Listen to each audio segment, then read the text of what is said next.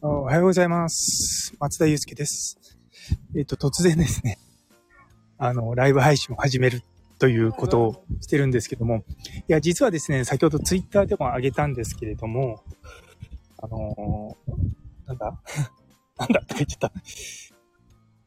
えっ、と、循環器学会の広報委員長されていて、まあ、ツイッターの、まあ、世界でもって言い方なんですけど、医療のツイッター業界で有名な岸先生をですね、突撃したんですよ。あの、昨日岸先生のツイッター見ていて、あれなんか東京にいらっしゃるってことですね。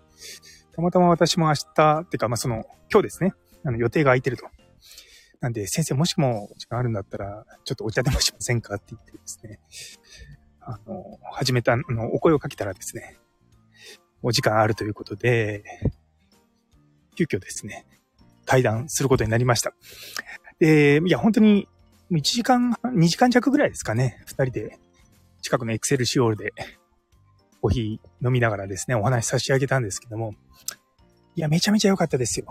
本当に。で、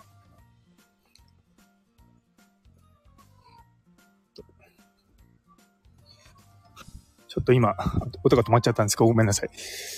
そう、あの、二人の出会いって言い方変ですけども、岸先生とは、多分2020年か2021年の初めぐらいかな、2020年の終わりとか、それぐらいで、その当時、酸化麻酔学会でツイッターをやろうっていう話になった時に、非常にそのツイッター運用でうまくいっている循環器学会のところをまあ参考にしたいと思って、直接ですね、ツイッターで DM を差し上げたところからのお付き合いなんで、もうかれこれ3年近くあると思うんですよね。で、もちろん、あの、ミーティングとかズームで、あの、お会いしたりとか、そういったことは今までもあったんですけれども、実際ですね、直接お会いしたのは、今回が初めてで、二人で、あの、リアルで初めましてっていうところでから話しました。一番ですね、まあ盛り上がったのは、まあ学会としてのツイッター運用もそうですし、まあツイッター、まあ、め、まあ中心にね、いろいろとお話ししたんですけれども、一番ですね、やっぱりこう、二人で話しててこう、盛り上がったって言い方変ですけどもね、あの、共通認識してたのは、まあ、今後の日本の医療全体のことを、まあ、どう考えていくかってことは大事だよねって話でした。まあ特にですね、学会のあり方とかは本当に僕も頭を悩ませていて、いや、今後どうなっていくのかなっていうふうに思います。っていうのは、このコロナでいろんな学びとかがですね、結局リアルタイムでその場にいなくてもできるようになってしまって、しかもそれでの学びの効果が非常に高いということを僕らも気づいちゃったんですよね。で従来の学会発表とかですと、まあ、その場に行って講演を聞いて、でも結局、まあ勉強するということだけ考えれば、まあ、極端に自宅でコーヒー飲みながらやるっていうのも全然構わないわけですよ。で、結局、移動して、そこに行って、時間と空間を共にしてやる、リアルタイムライブでの関わりっていうのが、まあ、どのぐらい大事なのかっていうところを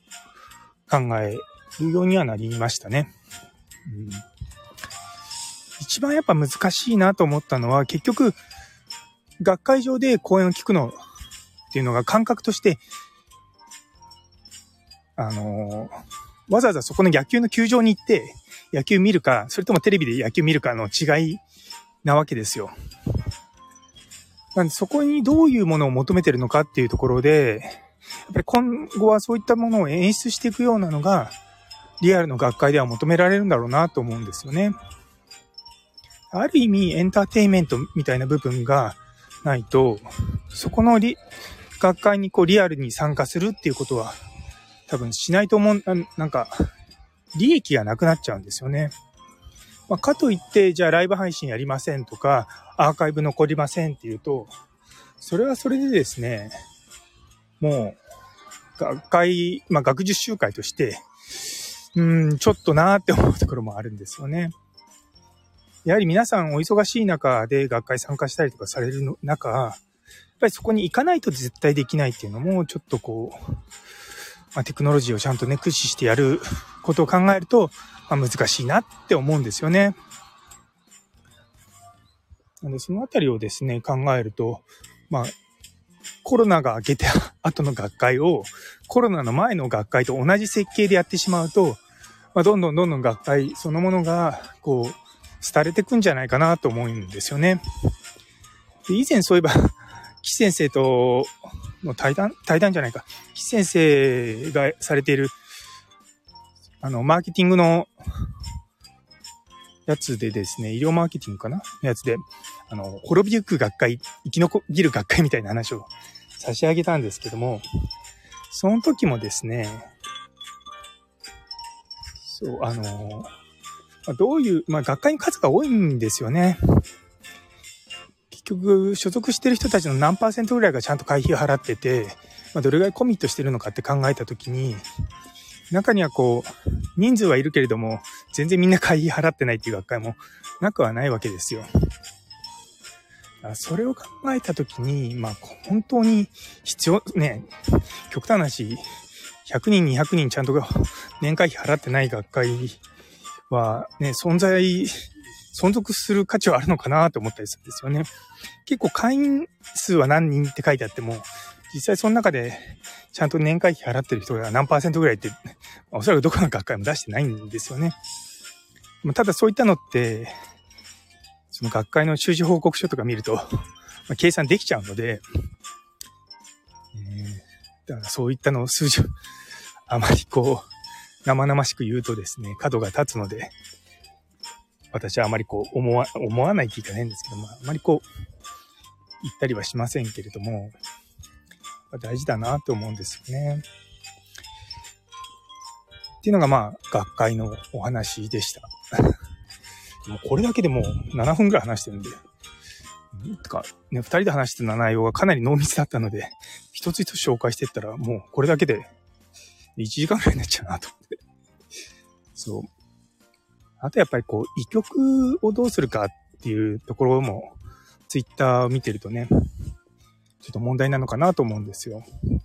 別に私はまあ研究好きなのでいいんですけれども、一生ね、研究やらなきゃいけないわけでもないとは思うんですけども、研究をやったことがない人が研究なんて意味がないってディスるのは、ちょっと良くないんじゃないかなって個人的には思いますね。やっぱりこう、あとは異曲に所属してない人が異曲をディスるとか、やっぱり体験したことがないのに、それに対して否定的なことを言うっていうのはすごく、うーん、ね。なんか僕としては、うん、笑っちゃいますけども、なんか難しいんだろうなとは思うんですけどね。そう。いやでも、医局も含めて、こう、大学病院のあり方とか、そのあたりはですね、すごく、全体的に考えると、ちゃんと考えなきゃいけないところではあると思うんですよね。結構私が、あの、前いたカナダとかですと、逆にこう、アカデミックな病院で働いてることをみんな、ステータスも高かったし、給料も高かったし、休みは多かったしって、もういいこと尽くしだったんですよ。で、私、そのカナダ行った時にすごい衝撃を受けたんですよね。いや、もちろん給料が厳密なめに言うと、まあ、コミュニティホスピタルやいわいわゆる一般病院の方が高いんですけれども、例えば、学会に行けたりとか、あと研究費を取れたりとか、そういったところをですね、トータルで考えると決して、大学で働いてたりとかすることが、デメリットの感じはあんまり、その時はみんななかったし、そのフェローとかレジデントの先生たちも、結構多くの人たちはですね、印象だけだとつまんなくなっちゃうから、アカデミックなこともある程度できる大学病院がいいっていう人も、まあ、多分日本よりは 割合は多かったですね。まあ、もちろんね、そういうのは、そのアカデミックなものは全く興味ないって人は、ね、日本と同じようにいるのは全然いいんですけれども、でもそういった人たちでも、トレーニング自体は大学でされていたので、そこのところがですね、やっぱりこう日本と違うのかなとは思います。で、話はそこからどんどんどんどん広がっていって、今このね、撮っているスタンド FM もそう、そうなんですけども、音声配信の可能性ってところで、二人かなり盛り上がったんですよね。あの、循環器学会とか、まあ、岸先生ご自身もそうなんですけど、メタバースの学会とかを何回か主催されたりとかされてる中で、音声の重要性っていうのが注目されてるっておっしゃってました。まあもちろんね、あの声そのものは、声質自体はの AI とかで変えられると思うんですけれども、例えば声のトーンとか、なんていうのかな、その人の、まあ、人柄、人柄まで声で出るかわからないですけど、まあ、ある程度は出ると思うんですよね。なんで、そういったところを考えた時のその声の重要性っていうところを考えていくのは大事なのかなと思います。そう、決してその、今ね、なかなか医学自体を音声で学ぶっていうこともないですし、でも結構ですね、あの、名だたる医学系の雑誌はですね、あれなんですよね。あの、あの、ポッドキャスト、そうそう、ポッドキャストやってるんですよ。で、ポッドキャストで、まあ大体論文を紹介してはいるんですけども、なんとなく僕としてはもうちょっとこう、なんて人柄を出してもいいのかなと思うんですよね。あの、麻酔だと、APSF、 Anesthesia Patient Safety Foundation ってところが TikTok 出してるんですよね。その TikTok がですね、結構その、まあ、中心になってる先生が、まあ、数、数秒、まあ、30秒ぐらいかな、の動画を出して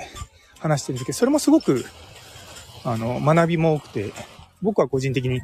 チラチラ見てはいるんですけれども、でもやっぱ、画像を、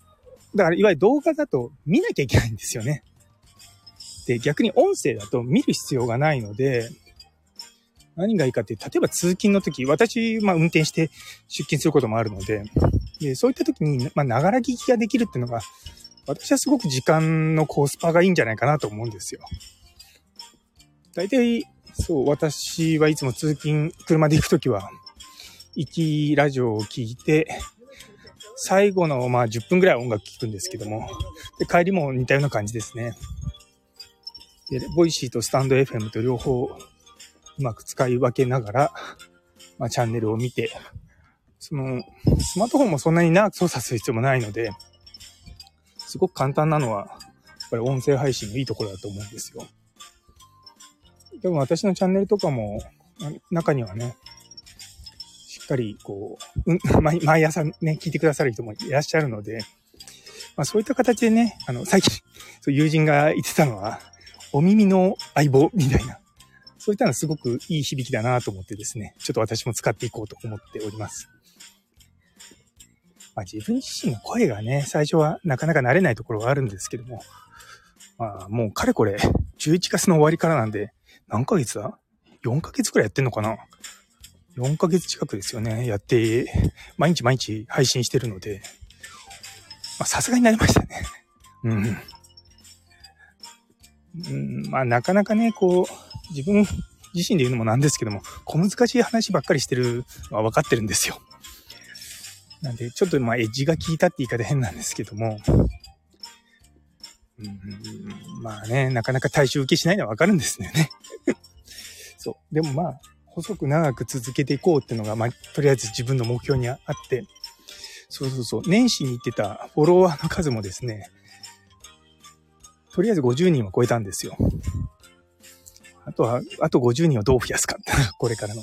課題で。いやでもスタンド FM とかやってると本当フォロワー100人って、ツイッターと比べると全然その獲得するのは大変なんですよね。これもやったことがある人じゃないとなかなかわかんないと思うんですけども、フォロワーがいるからといって聞いてもらえるわけでもないと。なんで、そのあたりがですね、結構難しいんですよ。まあだからね、まあ難しいからこそまあ頑張ってやろうかなと思って、今、まあ、力を入れて、力を入れてるのか。まあ、やってます。散歩しながらですね、こういったスタンド FM 撮ってたりとかすると、まあちょっと周りから白い目で見られるのはもう慣れましたね。はい。まあそういったことを続けて、何かこう、新しい形って言い方変ですけどもね、情報を届けるっていうのはすごく大事なんじゃないかなと思っております。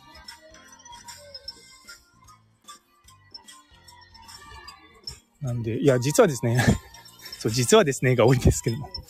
あの、 Voicy は何回か応募してるんですけど、まあ、なかなか審査通らない。まあ、それは全然いいんですが、